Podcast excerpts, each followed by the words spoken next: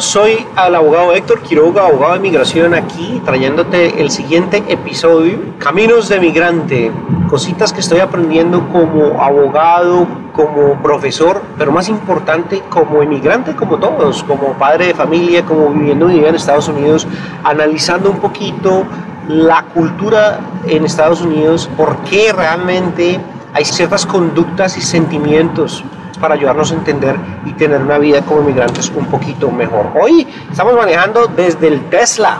Tesla me ayuda, tiene autopiloto, es un vehículo muy, muy, muy, muy bueno. Me está ayudando aquí. Vamos a mover un poquito la cámara para que veamos acá. Vamos manejando entre oficinas. A mí me parece algo muy, muy, muy bonito que lo miremos, que lo miremos, lo conozcamos y veamos realmente cómo está saliendo todo aquí.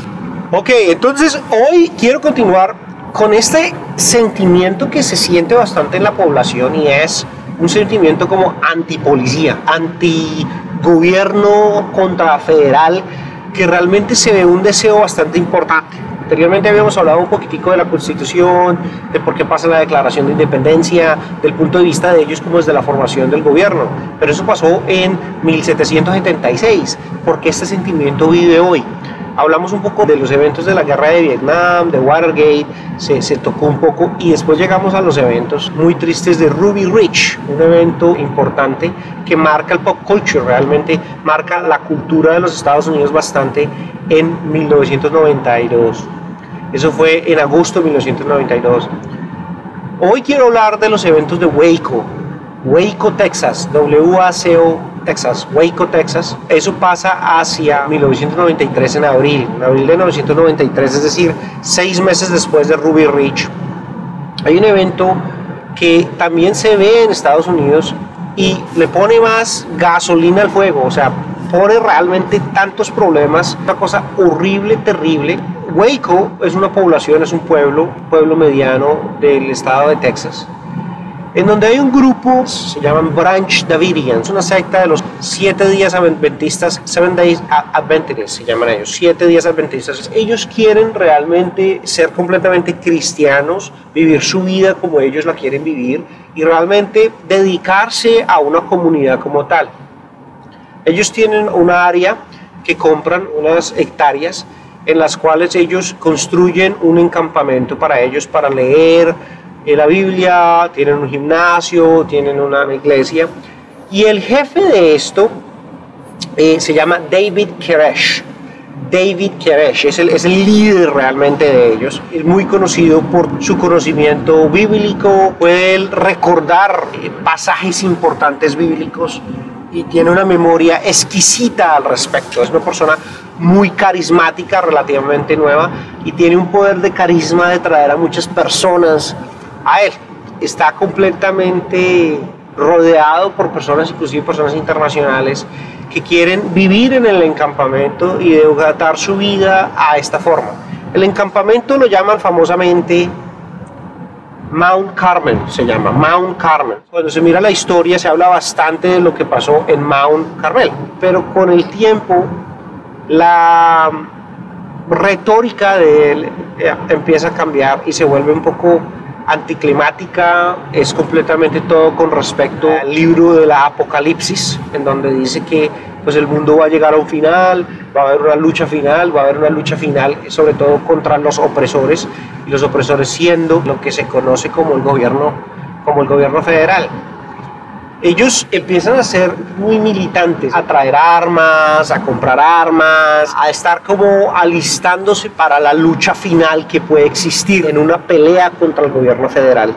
Empieza el gobierno a hacer investigación, a preocuparse. Estas compras de armas son sospechosas porque son muchas y hay armas que son armas de alto calibre que al gobierno no le empieza a gustar.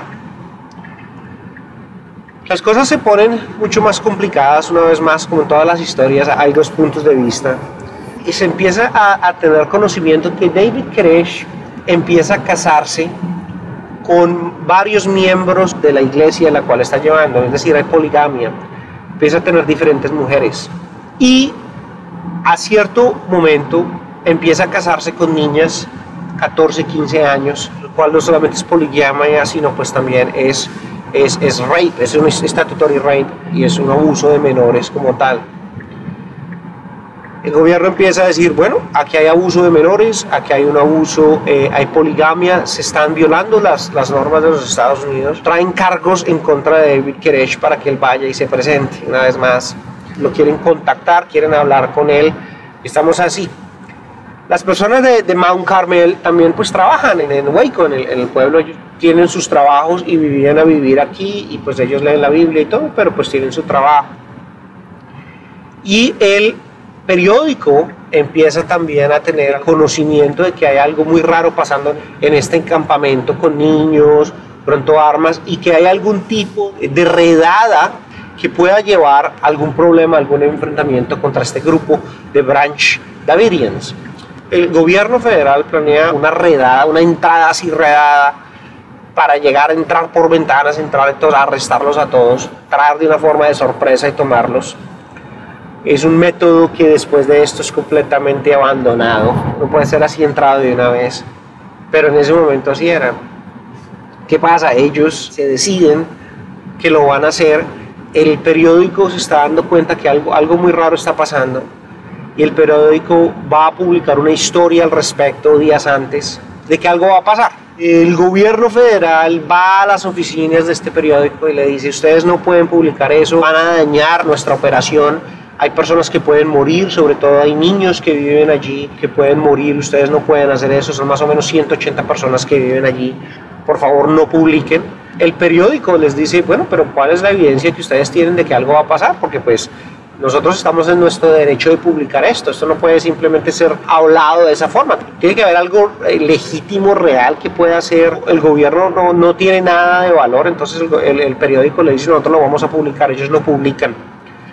Esto le da a David Koresh como conocimiento de que algo está pasando, el cual empieza él como a armarse, a tener tipo más de protección porque sabe que los van a atacar, que se les van a meter, que el gobierno va a venir por ellos y él les dice a ellos aquí va bien el día de la lucha, viene el día final donde nos hemos estado preparando tanto, ya nos van a atacar, se nos van a venir encima, pero pues ellos no tienen el conocimiento de la hora, del lugar, simplemente es conocimiento de que algo va a pasar, pero no se sabe exactamente cuándo.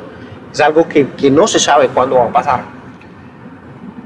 De todas formas, una de las personas que trabajaba, trabajaba para el Postal Office, que trabajaba para él, trabajaba para el Post Office, pero era miembro de la iglesia de David Koresh, se entera de forma torpe, le dicen, uy, cuidado, no vaya usted a llevar el, el, correo hoy, porque esta tarde va a haber una redada. Le dice, David, se nos van a meter hoy, es hoy lo que hace que ellos se preparen para una guerra. Efectivamente, el gobierno intenta entrar, el gobierno se mete, se arma una balacera terrible. Hay, agentes del gobierno heridos, muertos. Ellos fueron a entrar así de frente y pues los estaban esperando. Entonces, así cuando van entrando, les van disparando.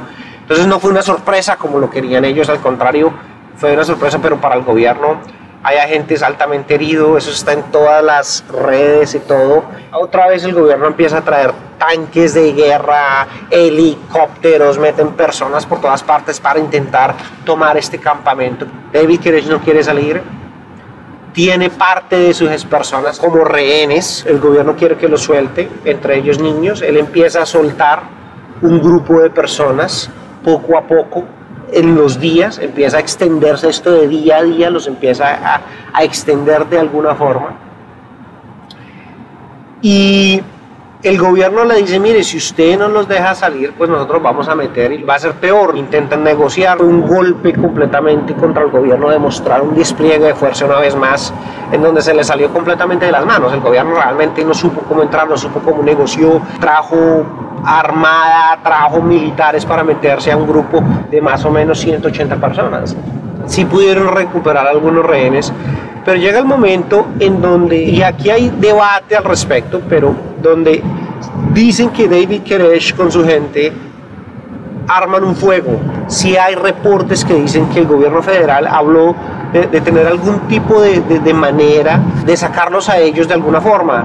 Y la idea era disparar como tear gas, ¿no? Como lo que es ese gas lacrimógeno para que las personas eh, salgan de allí. El caso es que ahí cuando van entrando los tanques y meten por las ventanas y como que tumban una pared, se arma un incendio feísimo, en donde se arma una tragedia bastante. Allí mueren un alto número de personas, más de 100 personas fallecen, más de 25 niños fallecen quemados en el incendio. Fue un desastre completamente, en donde realmente el gobierno federal quedó muy mal. Queda mostrando que ellos no aprendieron de Ruby Ridge. Muchos de los oficiales que estuvieron en Ruby Ridge estuvieron en Wake, o sea, las mismas personas. En las dos historias, en la una que hay una persona que es de los Aryan Nation racistas que tuvieron algún tipo de, posiblemente de contacto con el asesinato de una persona y al otro lado se tiene una persona que es cristiana que quiere vivir sola separatista que le, le, pusieron una trampa y se le metieron a notificarlo y con snipers y tanques, ¿no? Los dos extremos de la historia. En esta historia es una historia de un grupo de personas que son que están practicando poligamia, en donde eh, hay abuso sexual de niños, lo cual nunca ha sido debatido, eso, eso es cierto, eso pasó. Pero al otro lado también hay como, es la mejor forma es un grupo religioso que está intentando practicar y para esto es la mejor forma de entrarle así de frente con tanques de guerra, atacándolos. No había otra forma en donde por este tipo de acto mueren niños y mueren más de 100 personas adultas. Un grupo del gobierno que está completamente ya desfasado. ¿Qué se puede hacer? Y alimenta realmente ese sentimiento contra el gobierno, porque ¿qué es lo que ven ellos? Ellos ven una persona con una iglesia, un campamento, en donde se le están metiendo con tanques, con Humvees, con helicópteros, en donde están disparando hacia la fuerza para meterse. En la televisión está viendo una persona que se llama Timothy McVeigh. Timothy McVeigh es el carácter importante de la siguiente historia que quiero contarles que es de Oklahoma Bombing City, es el bombardeo de la ciudad de Oklahoma, que pasa en 1995. Tres años después, pasó en abril de 1995. Este bombardeo va a ser importante porque muestra este sentimiento como tal. Timothy McVeigh fue una persona que estaba en las Fuerzas Armadas también, como, como lo hizo Randy Weaver, pero realmente no le fue tan bien como soldado como él pensaba. Él pensaba que él iba a ser un soldado de, muy alto calibre y realmente no lo fue. Esto creó mucha desilusión y él de todas formas empezó a leer libros de ficción, unos libros que se conocen como The, Turner Diaries, los diarios de Turner, Turner T-U-R-N-E-R, e los diarios de Turner. Y él los lee, empieza a tener este sentido anti gobierno tan importante. Es interesante que él haya sido soldado y que Randy Weaver también era soldado. Me parece interesante que eran personas también de las Fuerzas Armadas que dejaron de serlo, ¿no? Y tuvieron ese tipo de sentimiento como separatista. Sobre todo Timothy McVeigh muy claramente tenía una, una vendetta clara en contra del gobierno federal. Entonces, eh, eh, esta historia la, la cuento con lo que sigue. Pero este, lo que es Waco, lleva realmente a un sentimiento completamente de asco en contra del gobierno, de un grupo que se pueda meter abiertamente contra niños, que no tengan problema de iniciar un incendio. Ahora, repito, hay debates y hay evidencia que fueron los mismos Branch que fue el mismo David Koresh el que, el que puso candela y puso combustible en todo el Mount San Carmel para quemarlo, para que ellos murieran a ti como si fuera un suicidio sin embargo, las imágenes que le quedó al país fue una vez más este ataque como frontal con tanques y, helicópteros y metiendo, bajando paredes y destruyendo a un grupo de personas, incluyendo con niños adentro, lo cual me parece importante que lo recalquemos. Bueno, soy el abogado de inmigración Héctor Quiroga, abogado Quiroga, contándote un poquitico las impresiones de lo que estoy aprendiendo de mi vida como emigrante en Estados Unidos. Espero que me puedan seguir, puedan comentar, eh, que aprendan un poquitico, como lo he hecho yo, de la cultura para conocer un poquitico estos sentimientos de dónde vienen, para que nos ayude a nosotros a adaptarnos y conocer un poco más de la cultura en Estados Unidos. Muchas gracias, hasta la próxima.